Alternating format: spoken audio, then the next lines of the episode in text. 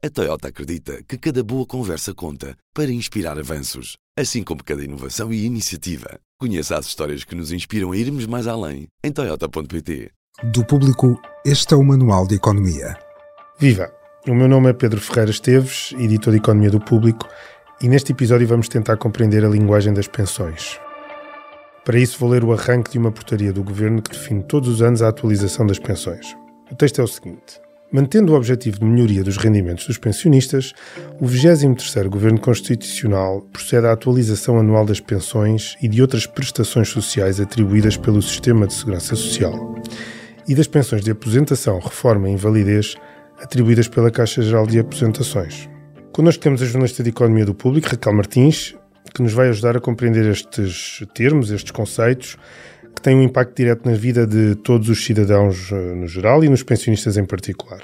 Olá, Raquel. Olá, viva. O texto fala da atualização anual das pensões e de outras prestações sociais.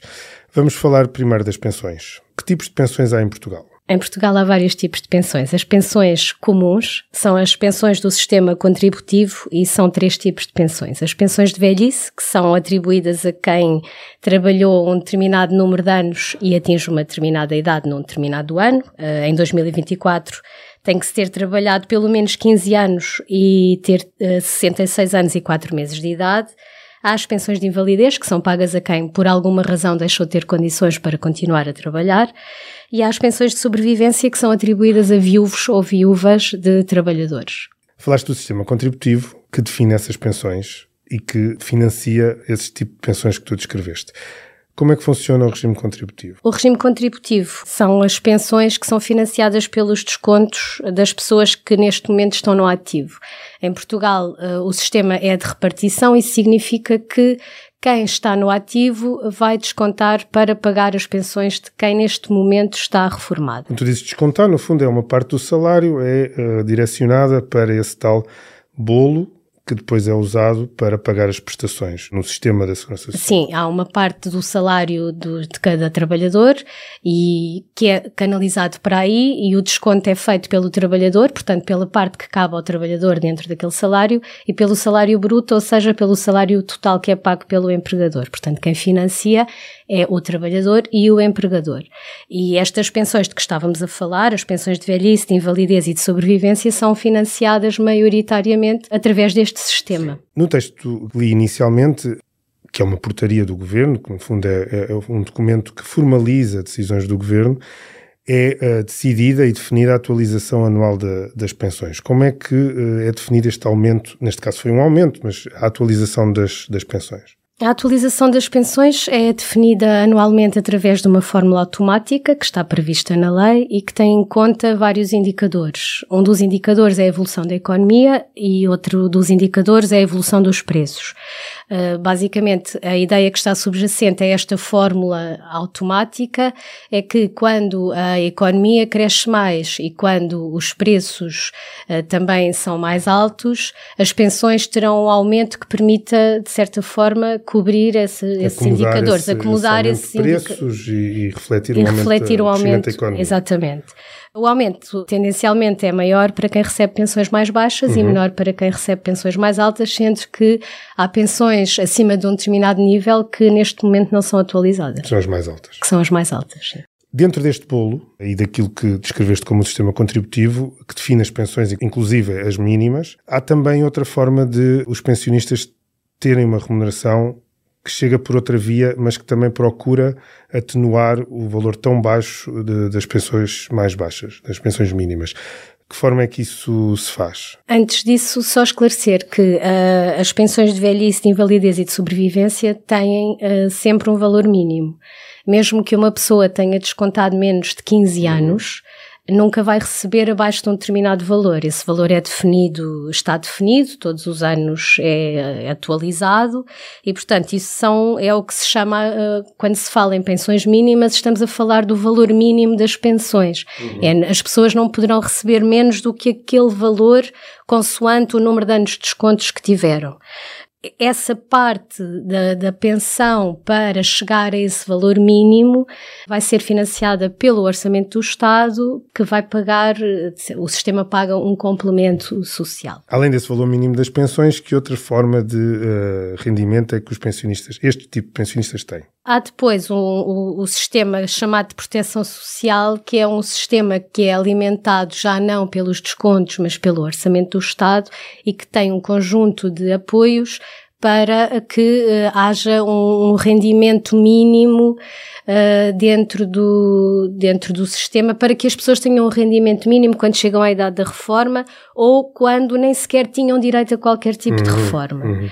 A, a, a, pensão social de velhice é, é um desses apoios, uhum. que é uma pensão que é atribuída às, às pessoas que já têm idade para se reformarem, mas nunca descontaram, nunca, não têm direito a nenhuma reforma e, portanto, há, há ali uma, é um complemento social uhum. que é atribuído. Além disso, temos o complemento solidário para idosos, que é uma prestação social que foi criada uh, e que tem como objetivo uh, responder aos problemas das pessoas que efetivamente precisam. Enquanto que as pensões mínimas, ou o valor mínimo das pensões de velhice, de uma pensão normal, não tem condição de recurso, ou seja, é atribuída a toda a gente, mesmo uma pessoa que decidiu uh, durante a sua vida ativa descontar pouco ou, ou, ou, tomou essa decisão, vou descontar eh, sobre um determinado salário um profissional, eh, um trabalhador independente ou um trabalhador por conta própria, o que seja que, que pode tomar essa decisão, essa pessoa terá sempre direito a, uma, a um valor mínimo na sua pensão. E, e pode ter acumulado uh, rendimentos de outra forma, de outra pode ter tido investimentos, etc. Portanto, a pensão mínima é atribuída a toda a gente, independentemente do, uhum. do seu rendimento ou de precisar ou não. O complemento solidário para idosos é um complemento dirigido precisamente para as pessoas que precisam. É um, é um apoio social que vai depender do rendimento da pessoa. Se o rendimento da pessoa for abaixo de um determinado valor que está definido, vai receber este complemento que pode ser acumulado com a pensão. Imaginemos uma pessoa que tem uma pensão de um determinado valor, como se essa pensão não chega ao valor que foi definido como sendo mínimo, vai ter um complemento para que ao todo a pensão mais esse complemento permita chegar a esse valor que é o considerado nunca fica mínimo. Abaixo desse mínimo. Vamos tentar olhar um bocadinho para o bolo global das, das pensões para perceber que nesse sistema de contribuições de quem está ativo para pagar quem já não está com uma vida profissional ativa, vão sendo criados algumas, uh, alguns desequilíbrios, alguns uh, déficits até por razões demográficas, ou sobretudo por razões demográficas. E é aí que surge aquilo que se uh, ouve falar muito, que é a almofada das pensões. Como é que funciona esta almofada das pensões e para que é que serve na prática? A almofada das pensões ou o fundo de estabilização serve precisamente para uh, servir de uh, fundo de emergência no momento, uh, quando se chegar ao momento em que as contribuições das, dos trabalhadores do ativo não, so, não sejam suficientes para o pagamento das pensões em curso. Na verdade, o nosso sistema foi criado no pressuposto de que haveria mais pessoas a descontar do que pessoas a receber pensões e por questões demográficas, por questões que são positivas para nós enquanto sociedade, que é termos, vivermos mais tempo, mas por essas razões este equilíbrio tem-se vindo a, a desequilibrar. Sim.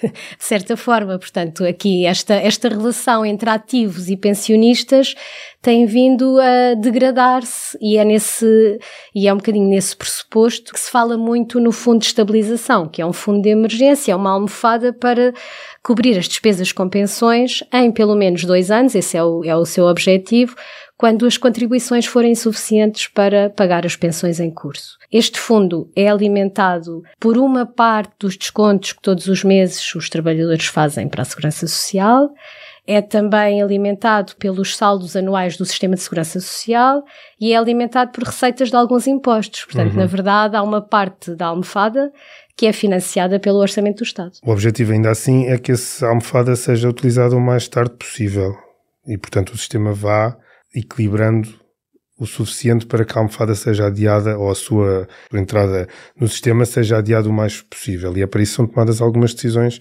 ao longo dos tempos. Fala-se muito da reforma da Segurança Social. O objetivo é na prática que o, o, sistema não desequilibra ao ponto de ter que ser acionada essa, essa almofada. O objetivo é não acionar a almofada e garantir que se se acionasse a almofada, o sistema não entrava a, a seguir, depois de escutados este, estas verbas, o sistema não entrava em colapso.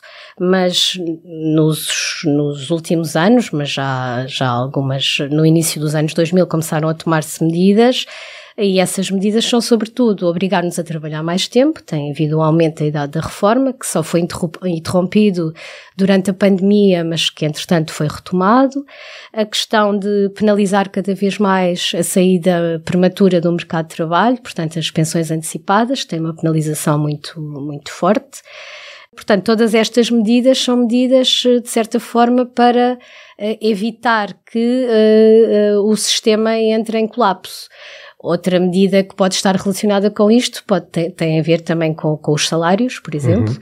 como vimos recentemente que o facto de haver salários mais altos, o desconto que se faz é mais, é mais alto e isso também permite dar alguma estabilidade ao, ao sistema como um todo. Por outro lado, nesta busca por tentar garantir que as pensões uh, que vamos todos receber mantêm um nível uh, adequado, ou pelo menos proporcional aos rendimentos que nós fomos obtendo ao longo da vida, existem outras, outras soluções. Existe, inclusive, a possibilidade, ou pelo menos essa proposta, de uh, criar uma solução complementar como é que funciona a ideia do regime complementar àquele que nós estivemos a descrever aqui? Atualmente em Portugal o regime já permite, eh, já existe a possibilidade de, dentro do, do da lógica do, do, de uma segurança social pública, haver um, uma, um desconto complementar, que é o chamado PPR do Estado, Plano Poupança Reforma do Estado, não se chama assim, mas é, é conhecido eh, como sendo o PPR do Estado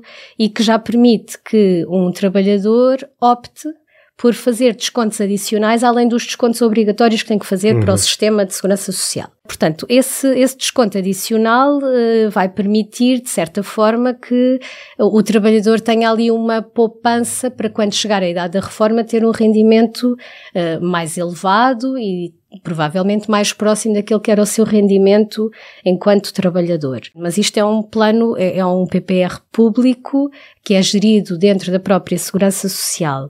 Há quem defenda, e há agora vários partidos que, que têm isso em cima da mesa, a abertura do sistema a regimes complementares uhum. de caráter privado. Atualmente as pessoas já podem fazer isso através dos chamados PPRs, eh, que a pessoa pode escolher poupar para a sua reforma, uhum. mas uh, a ideia aqui de, de, de, alguns partidos, e é uma escolha política, é de certa forma tornar obrigatório esse desconto para esses sistemas complementares uhum. e permitir que esses sistemas complementares possam ser uh, privados.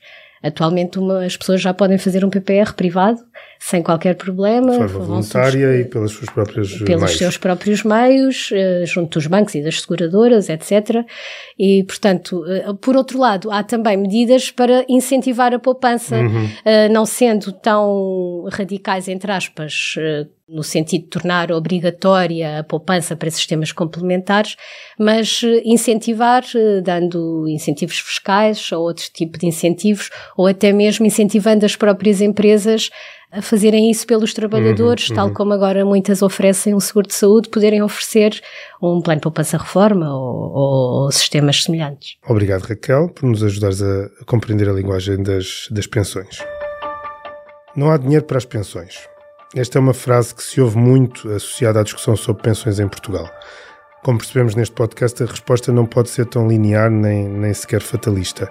A pressão demográfica é inevitável, obriga a tomar decisões e a fazer planos, e fazer escolhas individuais e, e, e, coletivas. É aqui que entram as medidas para garantir o equilíbrio do sistema e para estimular uma cultura de poupança a pensar na reforma. Este período de eleições, uh, com programas políticos e com programas de governo, pode ser uma oportunidade para os portugueses escolherem como, como querem fazer. Menos focados no ganho imediato, nos rendimentos dos pensionistas para capitalizar uh, votos e, se calhar, mais nas soluções para garantir uma estabilidade futura desses rendimentos.